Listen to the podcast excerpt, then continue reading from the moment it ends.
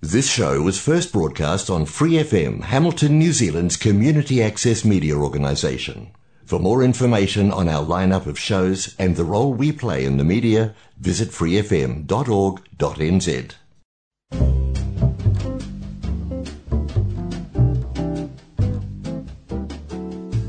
Kia ora, Brasil! O programa de rádio comunitária em Hamilton, na Nova Zelândia, para brasileiros ao redor do mundo. Kia ora, New Zealand, Kia ora, Brasil, Kia ora, mundo! Você acha que filhos são impeditivos para você mudar de país ou continuar com seus projetos? Ou será que eles são aqueles que te impulsionam a te dar energia, a continuar acreditando naquilo que você quer e te dar forças para você batalhar mais? Bom, a minha convidada de hoje mostrou que os filhos foram exatamente esses propulsores para ela conseguir realizar o sonho e vir aqui para Nova Zelândia. Será que você também consegue se inspirar como ela e encontrar forças para realizar o seu sonho? Será que você tem outros projetos que de repente você está se justificando, falando que não consegue por causa dos seus filhos? Bom, fica aí então que a gente já vai saber como é que tem sido a experiência de vida dessa minha convidada de hoje, que tem grandes desafios e olha, grandes conquistas também, viu? Então, agora sim, deixa eu chamar minha convidada. Ô, Fran Dias, muitíssimo obrigada, então, por ter topado tão de pronto assim a participar do Que Hora Brasil. Muito bem-vinda à nossa casa. Obrigada, Maia. Eu que agradeço o convite. Eu sei que a gente está dividido aqui, separado por uma tela, né? E você está em Auckland, eu estou aqui em Hamilton. Mas você que veio de Itu, da terra que tudo é grande. É verdade? Exatamente. Menos a cidade, mas o resto é tudo grande. Que você estudou lá? Ou o que, que você fazia? Ou você se mudou de lá? Muito cedo? Então, eu nasci na, em Itu, né? Nasci na cidade de Itu, vivi lá durante a minha vida inteira. E a única mudança que eu fiz foi para cá, para Nova Zelândia. Que delícia! Você é. estudou, você fez faculdade ou já foi direto trabalhar, que a vida não é fácil? Então, né? A gente, a gente de cidade de interior tem uma vida bastante simples, né? É Itu, eu sei que tem bastante condomínios por lá e tal, mas a minha vida foi bastante simples desde muito pequenininha.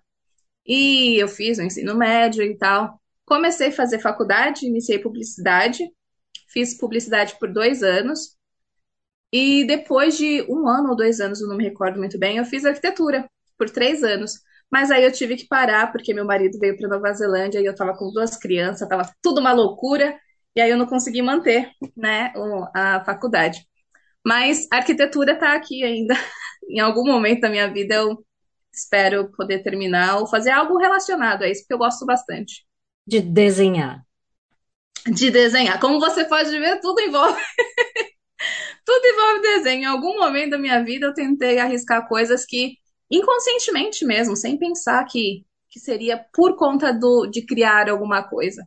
Mas inconscientemente sempre foi voltado a essas coisinhas, sabe? Publicidade, porque tem essa parte de criação, desenvolvimento, é, comunicação, né? Ser criativo, passar essa, essa comunicação que o cliente pede.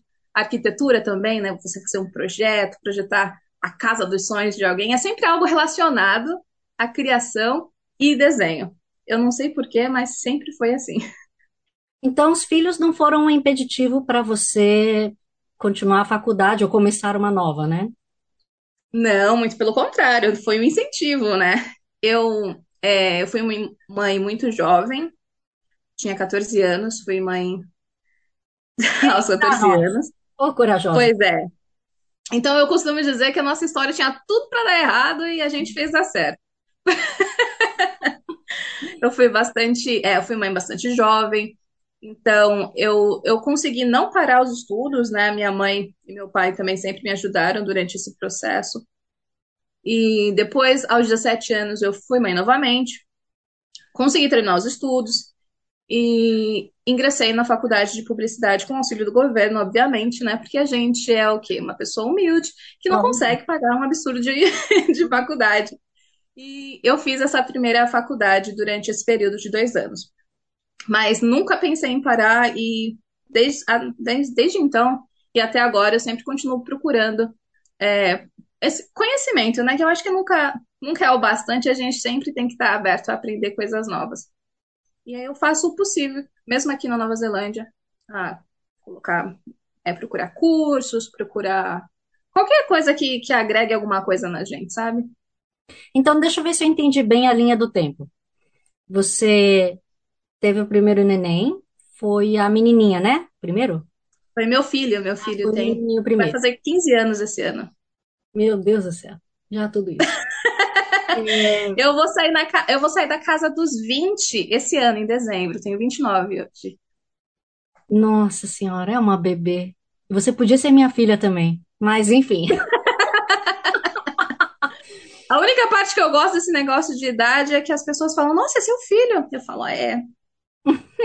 É, ninguém precisa saber o restante, né? Eu só acho que é legal os outros mencionar. Então você teve seu primeiro filho, aí você começou a estudar publicidade, não? Você teve já a sua segunda filha, a sua filhinha, aí depois você Não, né? começou a estudar. nesse período, nesse período, né, 14 anos, eu tava iniciando o ensino médio. Acho que eu tava no sétimo, oitavo ano, não lembro. Uhum. Então, eu tive meu primeiro filho, continuei com todo esse processo, né, da escola, não parei nada. E aí, entre o segundo ano, se eu não me engano, no último ano, eu tive a minha segunda filha. Ah, E aí acabou, não tem mais. desculpa a pergunta indiscreta, mas é, são do seu marido? Sim, nós estamos juntos há 16 anos. Hum, entendi. Você diria que foi, Namorado. que gostoso isso. Você diria que Pois é. foi um acidente de percurso? Ou, É, eu acho que 14 anos a gente não tá planejando nada, né? E embora eu sempre tive conversas assim bastante abertas com com minha mãe, principalmente na época, né? É muito de infantilidade mesmo, sabe? Quando você tá naquela fase da adolescência que você acha que você sabe muita coisa e aí acaba tropeçando, né? Mas foi foi um acidente sim de percurso e agora eu considero um feliz é, acidente, né? Porque eu acredito que se não tivesse acontecido dessa forma, talvez a gente nem estaria aqui na Nova Zelândia. Porque eu não sei para onde que a gente encaminharia, né? Então, todas as coisas que aconteceram, por mais difíceis que foram e por mais fora do padrão que, que foram, é, fizeram a gente ser quem a gente é hoje e estar onde a gente está hoje. e aí a sua segunda gestação também, então, você diria que foi mais um susto? Ou você programou? Falta de vergonha, né? Mas foi. Foi, foi sim. Foi um. Não, não vai acontecer de novo. Tcharam. Foi, mas. é, E foi assim, por mais é, errado, né? Vamos dizer assim, porque na adolescência a gente está começando a planejar a vida adulta, né? Tá todo mundo pensando na faculdade, carreira e essas coisas. E eu ficava muito nervosa porque eu queria continuar pensando sobre isso, mas também tinha, né, essas coisas que a gente tinha que colocar à frente, né, de- de- desses planos. Agora não era mais sobre eu, era sobre eles. E, e foi bastante difícil, a gente teve que colocar bastante planos assim relacionados a gente em segundo plano, né? Tipo, isso não vai funcionar agora, a gente não tem como fazer isso, é, não tem como arriscar desse jeito, não tem como escolher o trabalho dos sonhos, não tem como esperar um pouquinho para arrumar um trabalho ideal. É o que tem, né? E foi assim durante bastante tempo. Posso posso dizer que durante meu período todo no Brasil. Uau! Mas aí você chegou a trabalhar também no Brasil ou você estava só focada nos estudos? Eu, assim que eu completei 18 anos, eu consegui encontrar um trabalho.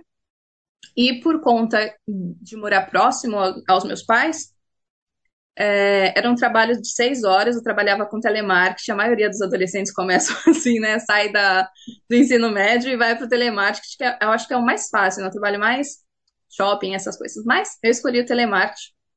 E, e assim que eu saí da, facu, da faculdade, do, do ensino médio, comecei a fazer, a trabalhar de telemarketing, era seis horas diárias. E aí minha mãe me ajudava com, com as crianças, né? Porque eu já tinha os dois na época. Foi durante dois anos, mais ou menos, um ano e oito meses, que eu fiquei nessa empresa. E depois que eu saí dessa empresa, foi absurdamente e ridiculamente difícil de conseguir outro trabalho.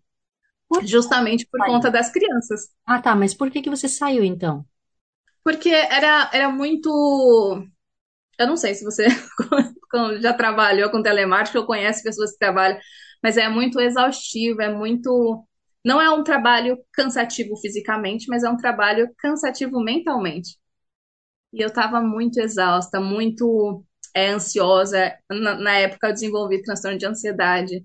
Então tive que começar a trabalhar com isso. Às vezes eu saía do trabalho muito nervosa e já ia direto pro, pro hospital, né, para ver o que estava acontecendo. Tava tendo um treco, mas na verdade era só uma crise.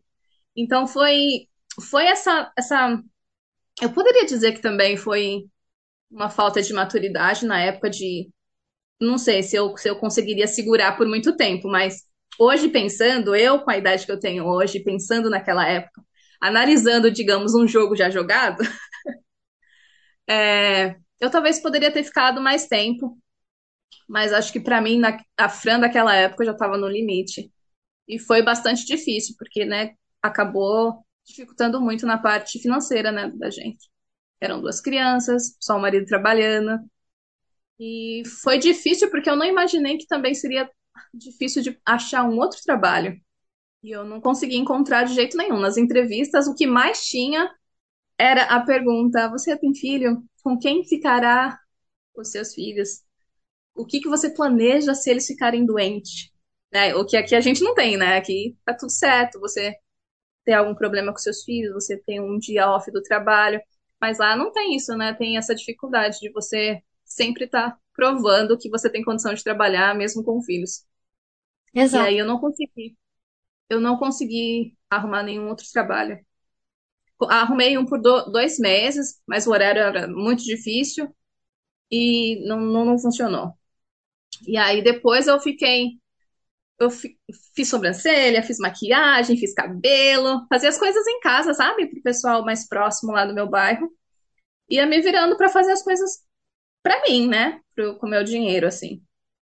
E ajudar também o meu marido, por, por menor que fosse ajuda. Vocês casaram em que ponto? Entre o primeiro e o segundo filho? Ou depois do segundo filho? Então, desde que eu conheci ele, a gente nunca se separou. Hum. Então, a gente não tem uma linha do tempo bonitinha que as pessoas normalmente têm. Namora, noiva e casa e vivem felizes para sempre. A gente se conheceu, a gente se conheceu e acabou desde 2006 até hoje. O único período assim que a gente tem para distinguir mais ou menos o que estava acontecendo ali foi quando a gente se é, se mudou, né, para ficar em uma casa separada na época, é, para morar junto, né, nós dois. E foi quando eu já estava grávida do meu primeiro filho. E a gente fez essa mudança. Porque até então eu estava na casa dos meus pais. E ele frequentava lá e era um namoro, embora eu já estivesse grávida. A sua filha, acredito que, bom, estando na Nova Zelândia, a educação sexual, etc., seja até um pouco diferente, né? Porque não sei se você tem essa mesma percepção, mas para mim, as crianças aqui são crianças por mais tempo. Sim, com certeza. Bastante Você tempo. Conversa sempre, com é, por mais ruim que seja falar sobre isso, né, fazer essa comparação, que às vezes eu fico até me sentindo mal por comparar, Hum, eu tenho certeza que hoje, se eu tivesse no Brasil, meus filhos estariam completamente diferentes, né? Tanto em, com relação ao comportamento, a gosto, ao que quer, ao que não quer, o que está buscando, sabe? As, nas amizades. E eu tenho essa tranquilidade aqui de saber que eles ainda são crianças. É, é até engraçado eu pensar, porque a idade do meu filho hoje é a idade que eu estava grávida. E eu olhando para ele hoje, não imagino ele sendo um pai. Mas eu fui mãe nessa, nessa época, né? Curioso. O seu marido tinha quantos anos na época que ele nasceu? Ele tinha 20 anos. Ah, tá. É um pouquinho mais de maturidade, mas não, não varia muito, né? É, Porque homem. exatamente, não, não, não conta. Ele trabalhava com o que na época? Ele, na, na época, eu não me recordo, eu acho que ele tava. Ele não tinha um trabalho fixo, eu não me lembro, mas eu acredito que ele não tinha um trabalho fixo. E aí, depois que a gente, é, que a gente engravidou e tal, ele conseguiu trabalhar numa empresa de produção, é, na empresa de produção. E ficou lá por um bom, bom tempo. E Uhum. mudando, né? Sempre, quando não era nessa empresa, eu digo na área de produção, né, por um período bastante grande. E aí, nessa balaiada toda, aonde que surgiu Nova Zelândia? Como? Por quê? Menina, até doido de pensar, né? Tanta coisa acontecendo, já vamos para Nova Zelândia. Mas eu acho que essa vontade, sabe? A parte boa, assim, do nosso relacionamento é que a gente sempre foi um casal que sempre quis mais. Nunca se contentou, sabe? Com, com, com o espaço que a gente estava, com, com as condições que a gente tinha. E meu marido, sempre, desde que eu o conheço, ele sempre fala que queria viver fora do Brasil. Ele não mencionava, né, um lugar específico, acho que na época ele até pensou em Estados Unidos, alguma coisa assim, mas a vontade era sempre de viver em outro país. Aí, obviamente, que por conta das crianças, esse plano de viver fora do Brasil foi puxado para debaixo do tapete por um período extremamente longo.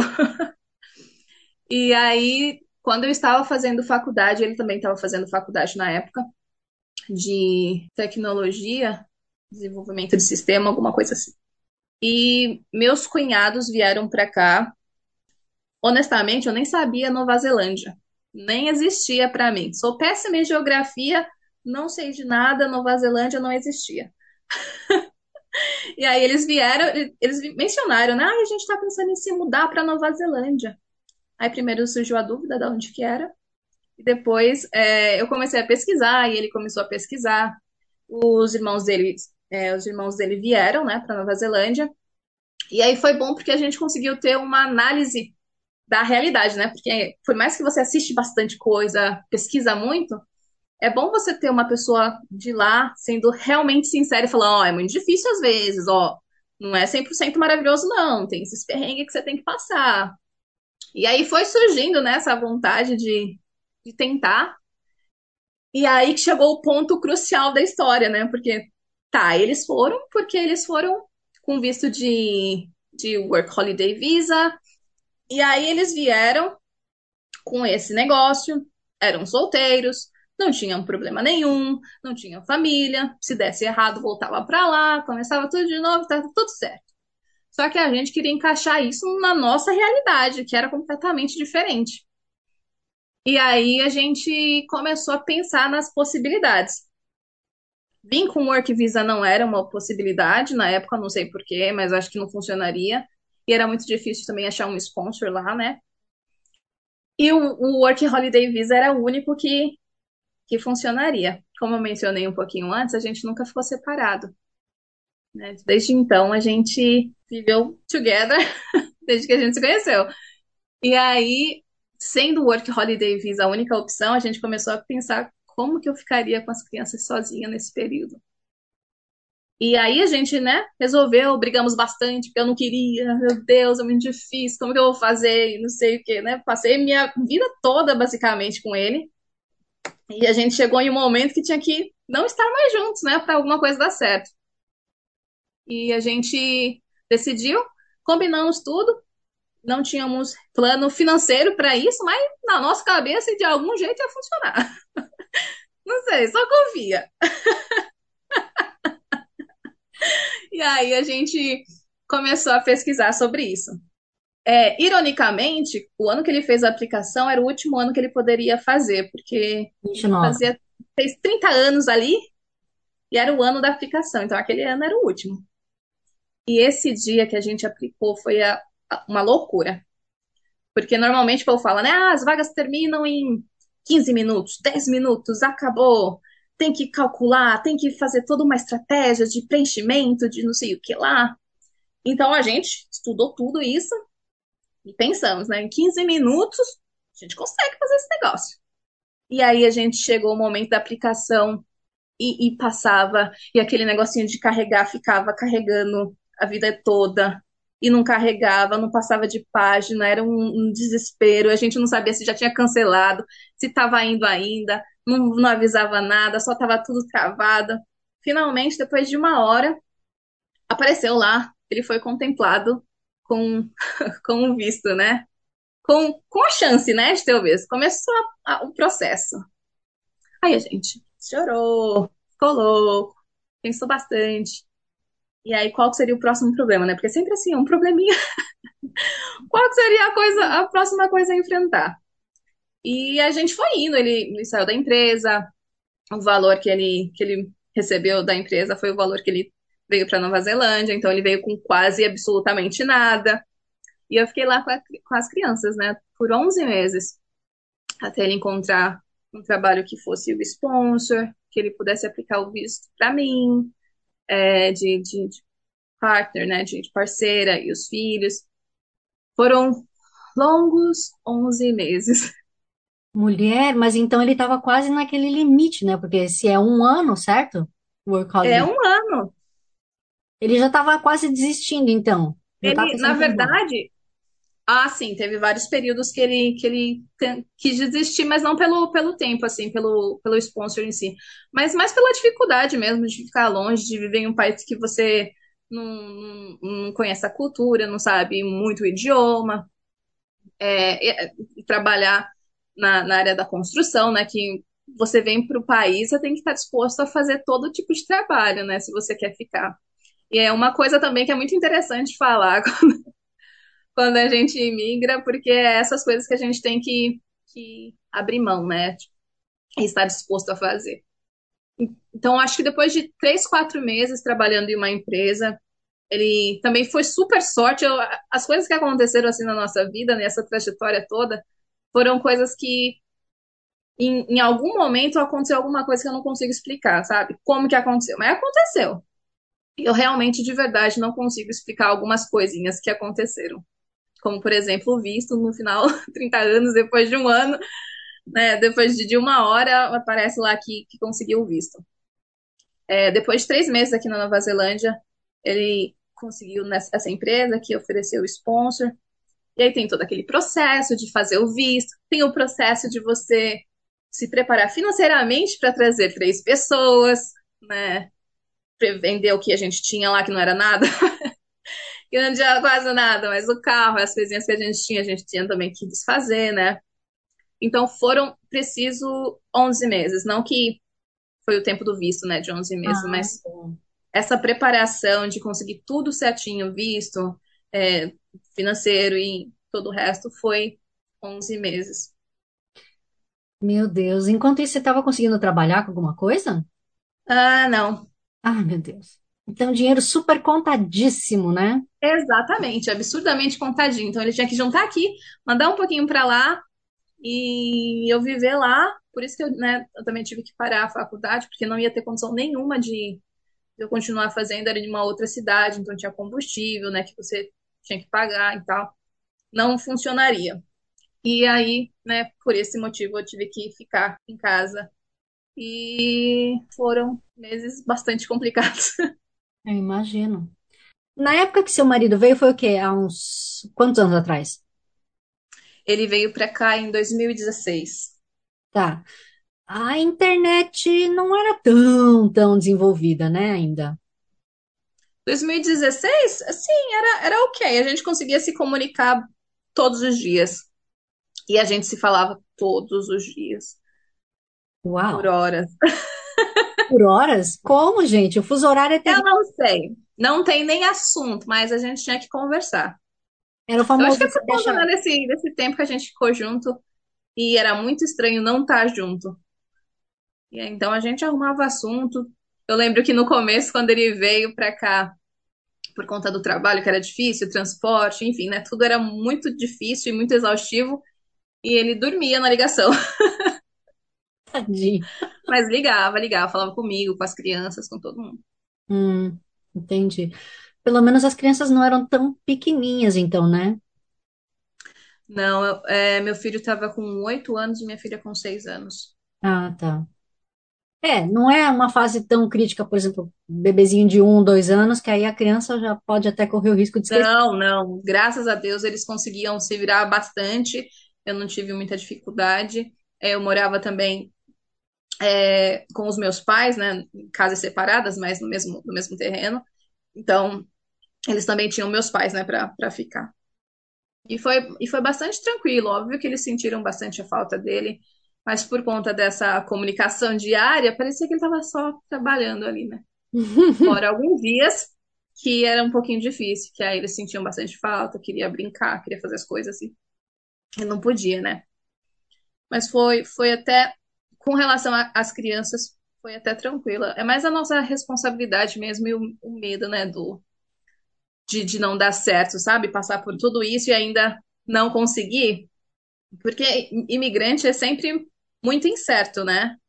Se você não tiver uma carreira de sucesso, sair já com, né, já tiver um, um valor ao uma carreira no Brasil, é, é, como que fala? Bens materiais que você consiga, né, se, se garantir, é muito complicado uma pessoa imigrar para um outro país. Porque não. É, ou dá certo ou dá certo, não tinha outra opção. e a gente foi até dar certo. O seu marido chegou a morar junto, ou não sei, próximo ao seu irmão, é isso? Não, o irmão do seu marido? Ah, o irmão dele. Hum. Ah, não, ele veio para cá e ficou de flatmate em outra pessoa, que foi, na verdade, essa pessoa que hoje tornou os nossos amigos, né? Um dos melhores amigos que a gente tem aqui no, na Nova Zelândia. Mas foi essa pessoa, o Thiago, que, que ajudou ele como flatmate e, e também indicou ele na empresa que ele trabalha atualmente tal. Ah, tá. Mas aí ele chegou a usar o conhecimento da faculdade, da área de TI ou não? Não, infelizmente não. Por enquanto não, mas ele está buscando aí. ele está Então, buscando aí. Esse é um outro, um outro objetivo nosso. ele continua na área da construção. Ele continua na área da construção. A nossa residência saiu há menos de 10 dias, eu acho. Ah, 10 dias. Acabou! Não, acabou de começar, né? É verdade. Não, mas acabou essa parte de visto, né? Não tá aguentando mais negócio de aplicar visto, não espera e sponsor. É, é, então, por, por conta disso, né, dessa, dessa parte de sponsor e tal, ele não conseguia fazer essa migração Uhum. para a área que ele tanto ama, que ele é apaixonado. Vamos esperar aí os próximos capítulos. E aí, agora você sendo residente também, se você quiser estudar, fazer faculdade aqui na Nova Zelândia, é um pouco mais barato, né? Sim, é, é ainda é caro, mas é mais barato do que, né, se você não é daqui. Eu me assustei, na verdade, porque quando eu vim para cá, eu pensei, nossa, talvez eu consiga pegar os três anos de, de faculdade que eu fiz no Brasil, né, e ver aqui as matérias. Eu não sei se você podia eliminar de acordo com, né, se eu conseguisse provar o histórico, enfim. O que provavelmente não, porque é completamente diferente a construção, né? Mas eu estava nessa esperança de pessoa leiga, né? Eu estava na esperança de que daria certo. Aí eu fui ver lá o negócio, é período integral, a faculdade, e já era um absurdo para quem mora aqui, e para quem é de fora é 4, 5, 10 vezes maior do que o valor daqui, então eu deixei de lado também. Ai, que pena. Mas você Pois é, não pensa então em. Ah, não sei. eu Então, eu atualmente trabalho com crianças, né? Na verdade, desde quando eu cheguei aqui na Nova Zelândia, eu sempre estou envolvida com criança. Eu acho que também é alguma coisa que, que tem que ser, porque mesmo que eu tento mudar, é sempre criança no meio. Então, é, eu sou professora assistente, né? Teacher aide, e inglês como segunda língua, o que é bem irônico, porque eu não falava inglês nenhum quando eu vim para cá. Então, eu estou pensando na possibilidade de ser algo relacionado à educação. sabe agora. Quero, quero ver o que, que, que, quais são as oportunidades, quais são as opções que a gente tem. Hum, entendi. Mas espera. Vamos voltar um pouquinho que eu quero saber também, afinal de contas, você acabou de me falar que você não falava bem o idioma, certo? Eu não falava nada, não era bem não, era nada. E as crianças também nada. Nada, nada, nada, nada.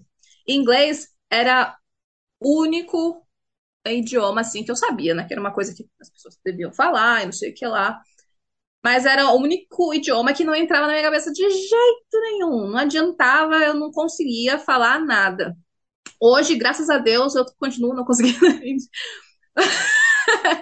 É, eu continuo, né, aprendendo bastante, principalmente agora que eu trabalho com, com migrantes, né? Então, enquanto eu vou ensinando, eu também vou aprendendo e é sempre um aprendizado diário, né?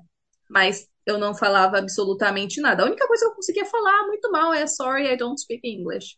E só isso. Foi bastante difícil. Teve várias coisas engraçadas que aconteceram comigo nesse período que. O que foi, que, que foi aí difícil de encarar sem idioma? É, ah, tudo, né? Porque eu sou uma pessoa que gosta muito de me comunicar. E aí Não, você. nem dá pra perceber. Você... você quer falar ali, você não sabe que diacho que você fala, como que você fala. E você rezar que a pessoa tá te fazendo, né, falando com você, e você fala, ah, yes, ah, yes. E na sua cabeça tá, meu Deus, eu espero que não seja uma pergunta, tomara que não seja uma pergunta. Porque a pessoa com aquela cara, né? E aí, né? Então, tô esperando. Ou, ou eu espero que eu não esteja falando sim para uma coisa horrível. Como é que você foi Mas- procurar emprego? Ai, meu Deus do céu. Olha, é difícil explicar nossa história, né? Quando eu cheguei, quando eu cheguei na Nova Zelândia foi em outubro. Esse ano vai fazer cinco anos, né? Então, eh, a gente ficou esse período de dois, três meses eh, sem escola, né? Porque o, o ano letivo ia começar no próximo, no próximo ano, obviamente. E aí eu fiquei em casa, as crianças ficavam em casa comigo. No ano seguinte, em 2018, eles começaram a ir para a escola. Na época ainda eles estavam na, na primary school, né? Eu não Primário, podia né? entrar no termo 4? Eu não sei se não podia, mas na época eu falei, vamos esperar. Eu não sei. Provavelmente sim, né? Obviamente, eu acho. Mas eu não sei porque eu decidi esperar até o, o ano seguinte. Não me recordo mesmo o que que aconteceu. E aí, é, meus filhos começaram a estudar e minha filha estava com muita dificuldade de, de se comunicar, né? Então era, era terrível para ela ir para a escola e passar praticamente o dia todo sem falar nada. E também não entender, né, o que que, que que tá acontecendo. O que que eles estão pedindo de você, né? Imagina você ficar em um ambiente que tá todo mundo falando, faz isso, faz aquilo, e você não faz ideia do que que eles estão pedindo para você fazer, né? E aí eu, eu lembro que na época eu fiz um cartãozinho para ela, alguns cartãozinhos, que era mais de identificação visual, para quando ela quisesse pedir água, então ela mostrava o cartãozinho, e a professora lia lá, né, que era o water, e aí deixava ela beber água, ir pro banheiro, essas coisas. E aí a professora perguntou se eu não poderia é, fazer um desenho para ela na classe. Eu era um, um quadro assim que era relacionado à classe deles, né? E aí eu fui, fiz o quadro para a professora, sem inglês nenhum, com meu celular do lado, usando o Google Tradutor 24 horas. Foi meu ótimo aliado durante esse período e até hoje, às vezes. E, e aí o diretor viu esse quadro, gostou do quadro, perguntou: ah, você não quer pintar a parede da escola? Ah, eu nunca fiz isso, não, mas posso tentar. E é muito engraçado e, e também muito diferente do Brasil, porque eu mesmo falando que não sabia fazer, que eu nunca tinha feito, que eu poderia tentar, que eu queria tentar, mas eu nunca tinha feito. Ele falou: tudo bem, se ficar ruim, a gente só apaga. Né? Não, não tem isso. Primeiro que é, arte no Brasil, pelo menos enquanto eu estava lá, era uma coisa que não, não é que legal. Mas aqui é tipo, uau, sabe? Nossa, que legal que ela faz isso. E aí eu comecei a fazer esse mural. E aí ele viu o mural, gostou do mural, e aí eu sei que eu fui pintando a escola toda. Fui fazendo mural, três, quatro murais assim nessa escola, que estão lá até hoje, que na verdade precisam ser renovados, porque, nossa senhora, mas tá lá, eles gostam. E aí eu comecei a trabalhar nessa escola, fazendo esses murais, e depois de, de alguns meses eu iniciei na After School Care, como um programa depois da escola, né? E fiquei nesse trabalho por quatro anos.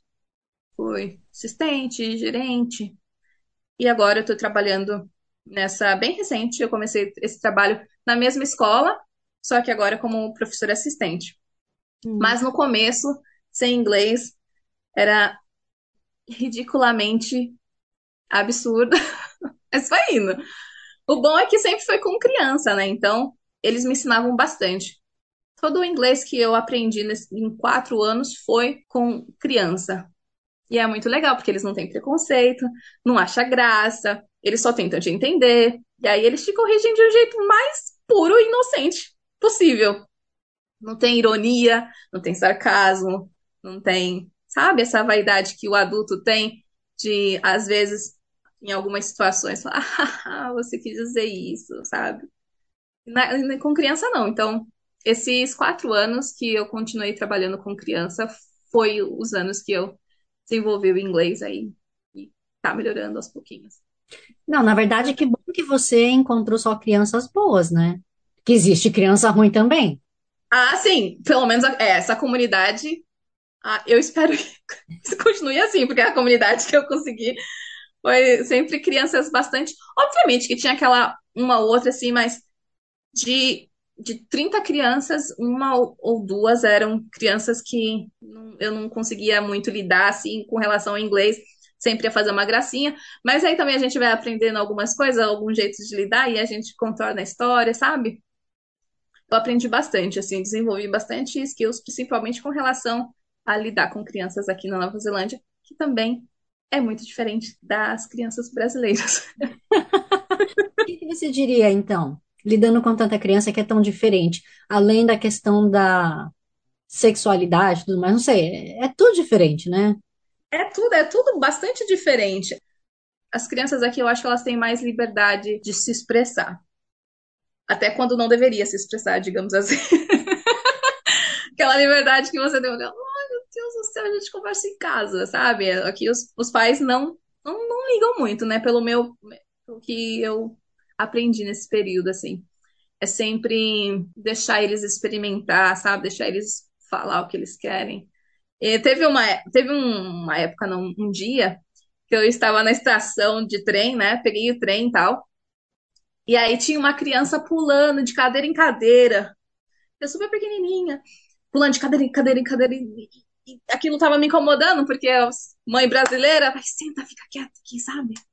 espera, que aqui você tem que ficar sentada. E aí a mãe falava, fulana, para, fulana. Fulana, para, fulana. Deus do céu, mãe, fala alguma coisa. Então, é. é mais ou menos assim. Eu não sei se eu consegui expressar um pouquinho da diferença, mas eu acho que comportamento é completamente diferente. Uhum. Seus filhos, então, depois desse momento super complicado de adaptação por causa do idioma, como é que eles conseguiram, sei lá, arranjar um amiguinho que falava o idioma? Ou foi através das brincadeiras e o convívio, depois de um mês, não sei. Como é que foi o processo de adaptação? Eu acho que foi um mix de tudo, assim, né? Primeiro que aqui a educação é bastante diferente do, do Brasil, pelo menos na região que eu vivia, ela é muito mais inclusiva.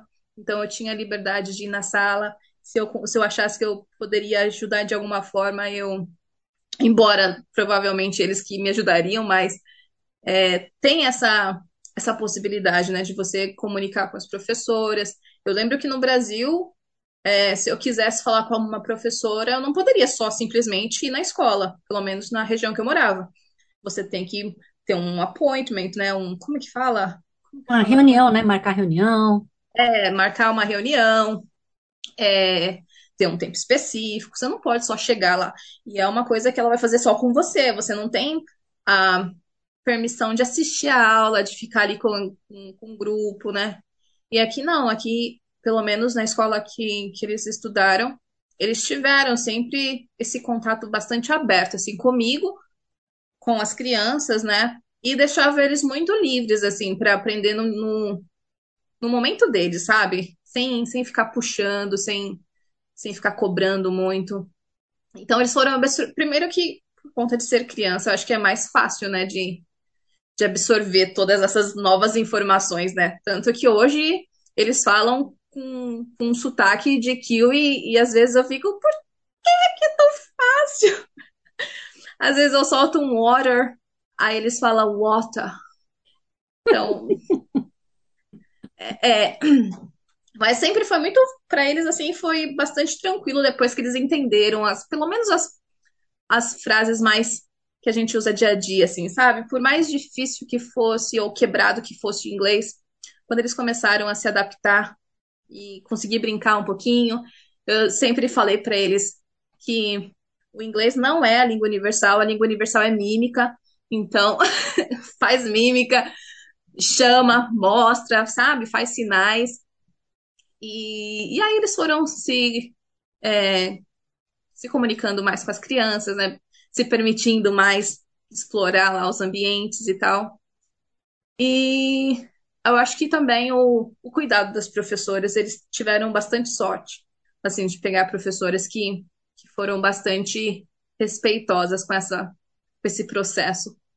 Minha filha, ela não falava, não era a, alfabetizada no Brasil, então ela veio para cá sem saber português, sem saber falar português, né? Falar não, escrever e ler português e também sem escrever e ler inglês. E ela teve que aprender os dois juntos, né? Porque aí eu virei a professora, o YouTube virou professor. A gente colocava coisas de português e tal para ela ir assistindo, né? Aprendendo também. E foi para ela foi um pouquinho mais complicado para aprender.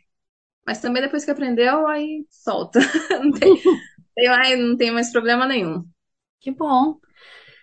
Fran, e aí foi por causa daqueles painéis que você pintou na escola, que você ligou aquele botãozinho dentro de si para falar assim: olha, quem sabe desenho, ilustração não pode ser uma coisa que me motiva? Ou você já tinha esse talento antes e você só estava escondendo?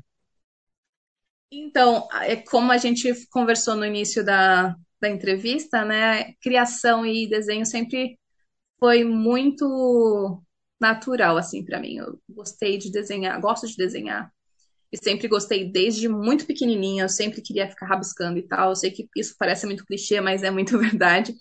Eu sempre estava querendo criar coisas. Eu, eu, uma coisa que eu não gostava era de entregar o que estava todo mundo entregando. Eu tinha que fazer alguma coisa de um jeito diferente, porque eu não, não gostava de ficar igual a todo mundo. Sempre queria ir para o lado, estava todo mundo indo para esse lado, eu queria ir para aquele lado e fazer trabalho de. Sabe aqueles dias que o professor não vem na escola e eles colocam um, um filme para as crianças assistir só para passar o tempo? Aquilo era só para passar o tempo. Mas eu tinha que fazer um desenho, uma cartolina daquele desenho, então, daquele filme. Então, o professor sempre sabia que, por mais que não precisasse, eu ia levar alguma coisa desenhado relacionada a qualquer tema que fosse. E aí, depois, né, do, desse período de infância que a gente explora bastante essas áreas e tal, eu engravidei bastante cedo, né? Então, esse, esse hobby também, que a gente não vê muito futuro no Brasil, acabou ficando, né, de debaixo do tapete. E aí a gente, obviamente, vai crescendo, vai ter que procurar coisas que, que dá dinheiro, coisas que, que vão te sustentar. Desenho nunca apareceu algo que, que, que dava dinheiro, assim, nesse nível. Pelo menos não era uma coisa que a gente falava bastante na, na época. E aí, inconsciente mesmo, inconscientemente, eu fui procurando publicidade, arquitetura. E com, como eu parei a arquitetura, na minha cabeça naquela época, desenho assim, de projetos e tal, e ter o nome de arquiteta era a única coisa que faria com que eu pudesse viver isso, né? Eu acabei deixando de lado. ah, não, não vai acontecer mesmo, vamos arrumar qualquer trabalho aí e ver o que, que dá mais para frente. E aí, nessa época que eu vim para Nova Zelândia e eu comecei a fazer esses murais, eu lembro que passou uma pessoa por mim na, em um dos dias que eu estava fazendo, que por sinal, eu não sei se é, mas 2018 foi um ano que fez bastante frio e era nessa época que eu estava pintando. Os murais eram do lado de fora, né, obviamente. E tava um frio lascado, 3 graus, e eu já tinha acabado de chegar na Nova Zelândia, então, mesmo que tivesse 10 graus, para mim ia estar tá frio demais. E aí passou essa moça e falou: Ai, que lindo, você é uma artista. Aí eu entendi essa parte que ela falou, né? e eu, na minha cabeça, primeiro eu pensei: Nossa, será que eu sou um artista? Sabe? Deu aquele momento de reflexão assim. E eu falei: Yes. Mas ao mesmo tempo que eu tava com dúvida, nossa, será mesmo que eu sou? Nossa, gente, será que é isso mesmo que precisa? E foi a primeira vez que alguém falou: Nossa, você é artista. E aí virou essa chavinha, sabe? falei: Poxa, será que, que dá para eu explorar um pouquinho mais essas áreas aqui da Nova Zelândia e tal? E aí foi muito engraçado porque eu fiz a página, comecei a, a colocar as coisas. E como? Era a primeira vez na minha vida que eu estava tendo esse contato com a arte de uma forma que me daria o retorno, eu comecei a aceitar tudo que falava de arte. Eu falava, você faz, você faz pintura em tela? Faço. Faz pintura aquarela? Faço. Faz desenho de não sei, faço, faço, faço, faço. e comecei a fazer tudo. E aquele, aquele momento que criança, sabe quando você começa a pegar você quer pegar tudo assim? E aí chegou um momento que você faz tudo e ao mesmo tempo não faz nada, né? Porque não tem como você ser bom em tudo. E aí eu, não, preciso, preciso focar em alguma coisa aqui. Porque eu tô fazendo de tudo, tá tudo fora de controle. E, e também tive a oportunidade, nesse mesmo ano, de ser professora de arte. Ai, gente, que loucura, né? Que delícia. Então, fui professora de arte durante um ano. Então, eu tinha dois trabalhos nessa, nessa época, em 2018, com inglês marromeno, mas o bom é que eu tinha um plano de estudo, né, que, que a, a pessoa passava. Então, eu tinha esse tempinho para estudar e ver como que eu vou apresentar as coisas e aí passar para as crianças. A outra parte legal também era com crianças. E aí eu fui professora, pintando quadros, pintando desenhos, fazendo coisas infantis, pintando murais. E chegou 2019, eu comecei a me questionar por, por que, que eu estava fazendo tudo aquilo porque foi interessante, né? Você ter toda essa experiência assim e conseguir tudo que eu nunca tinha vivido e tudo que eu sonhei, né, viver com, com relação a essa criação estava acontecendo e, e, eu não, não sabia se eu estava gostando de tudo, sabe? Aquele momento de calma aí, lá, calma lá. Vamos analisar isso daqui e ver quais são as coisas que eu quero manter, quais são as coisas que eu quero deixar de fazer, quais são as coisas que eu quero me especializar, porque meu problema estava sendo isso. Eu, eu sabia fazer um pouquinho de tudo, mas só um pouquinho de tudo. Hum. Eu queria saber fazer bastante de alguma coisa, pelo menos. E aí chega essa hora de, de eliminar, né? Mas foi aqui na Nova Zelândia que, que virou essa chavinha quando essa pessoa perguntou se eu era artista e. Ah, eu acho que eu sou, viu? e aí, com isso, que você criou o seu site, e eu vi inclusive que você faz alguns livros infantis, né? A pessoa pode Sim. meio que fazer dedicado para uma criança, por exemplo, uma história específica. Aonde que você vai seguir com seus planos e projetos? Para onde que esse barquinho está indo? Porque como você mesma então, disse, você tentou cortar, né, especializar. Sim, 2000, em 2020, no lockdown, eu comecei a analisar as coisas e e decidi que o público infantil era o público que eu queria trabalhar, que eu queria atingir, que é o público que eu tenho mais contato diariamente. Foi o, ano em que eu comecei a escrever o livro, é, A Coroa da Alice, né, que foi meu primeiro livro.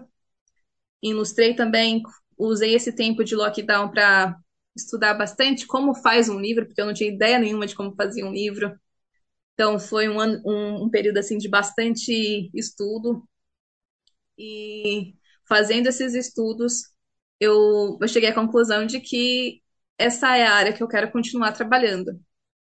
Com público infantil, desenvolvimento de é, criação de livros em parceria ou ilustração de livros infantis de outros atores, né, autores, que é o que eu faço também atualmente. E é mais ou menos por essa área, assim, eu não, eu não quero me limitar a isso, mas eu quero me, me especializar nisso. Legal, já dá para ficar rica então com essas ilustrações? Eu tô tentando, viu? Eu acho que eu, eu tô feliz todo o fato de eu poder chegar em casa e estou trabalhando, mas estou trabalhando com uma coisa que eu gosto, sabe?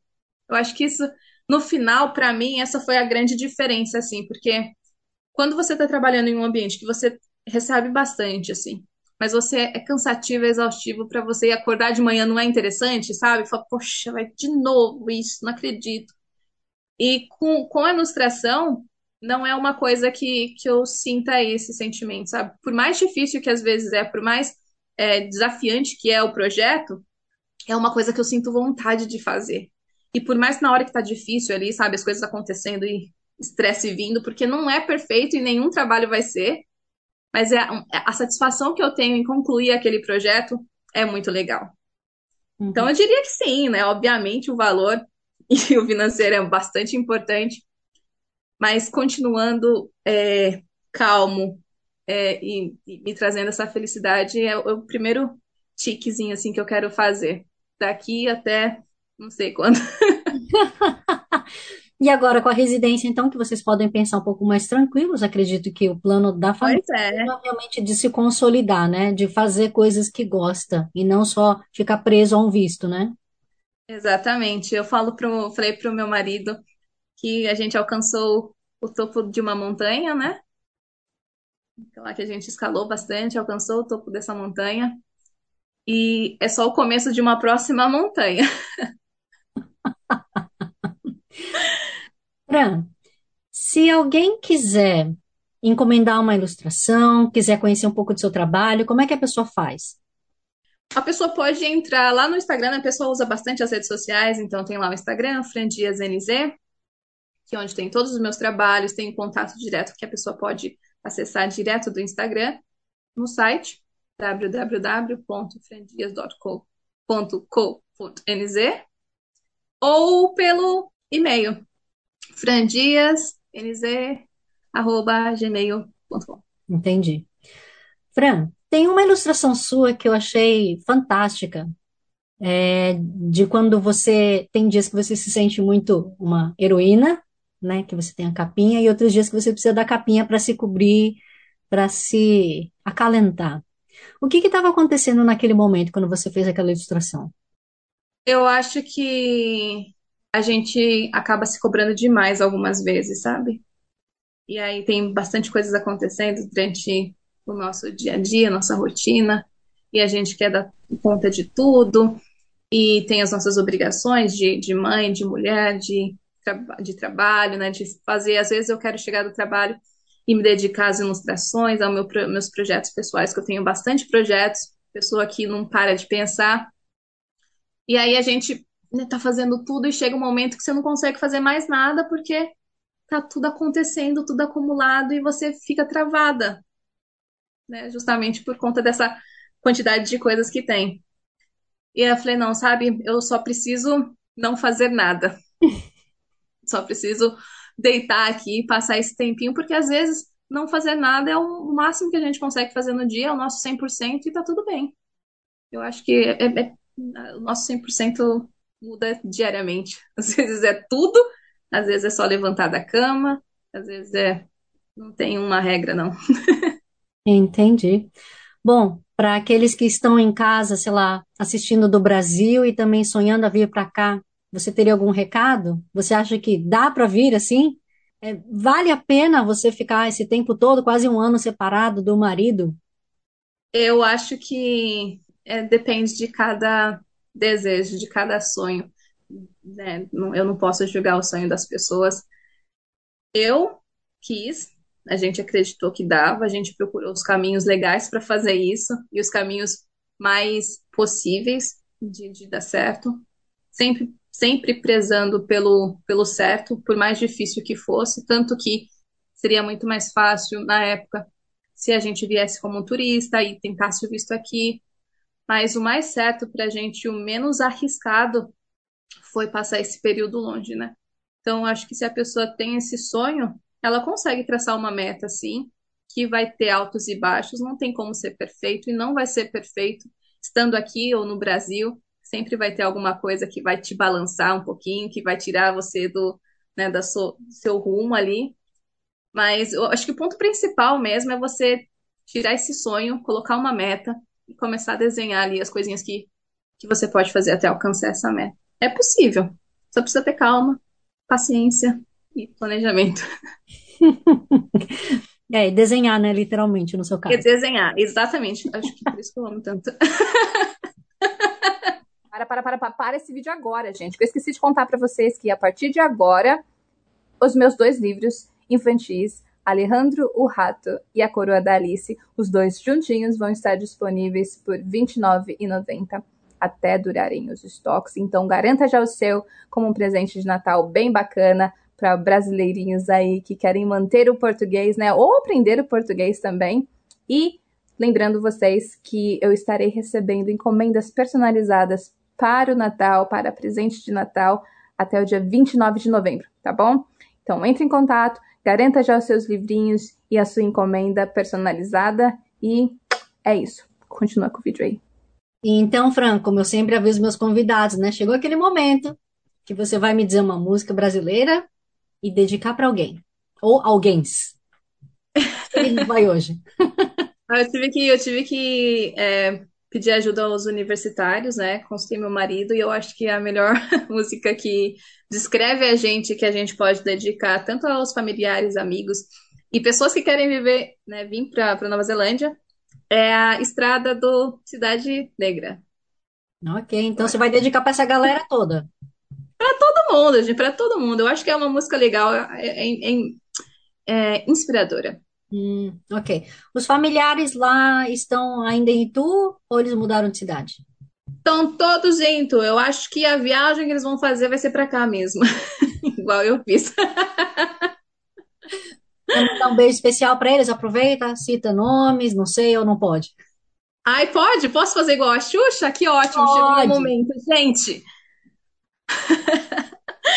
eu queria mandar um beijo para o meu pai, João, para meu irmão, João Pedro, minha, minha irmã, Stephanie, e, e todos os meus familiares e amigos que moram em Itu, ou ao redor do mundo. Tem alguns amigos também que resolveram passear um pouquinho nesse mundão aí. E é isso. Muito obrigada pelo convite. Foi muito bacana essa entrevista, eu gostei bastante. E é isso. eu é que agradeço, Fran. Olha, você sabe que eu tenho um carinho muito imenso por cada um que eu convido para entrar aqui na nossa casa, né, no nosso coração. Afinal de contas, é, a gente compartilha que seja uma, duas horas de conversa, mas eu falo que cada um deixa uma marquinha, né? E eu espero que tenha sido um momento agradável, tanto para você como para todos os nossos ouvintes e espectadores. Ah, eu também espero. Desculpa, pessoal, pela longa conversa, mas é isso mesmo. Espero que vocês aproveitem, tirem um pouquinho de, disso daí que eu falei, alguma coisa que incentive, que inspire, que, que alguma coisa que vocês tirem disso. Pois Obrigada é. mesmo. Então, Fran, sucesso para você, tudo de bom. Manda um beijo aí pro marido, para as crianças. E Obrigada. Agora eu vou tirar eles ali do quarto, que eu deixei eles trancados enquanto eu faço a entrevista. então, boa noite aí, Fran. Boa noite. Tchau, tchau.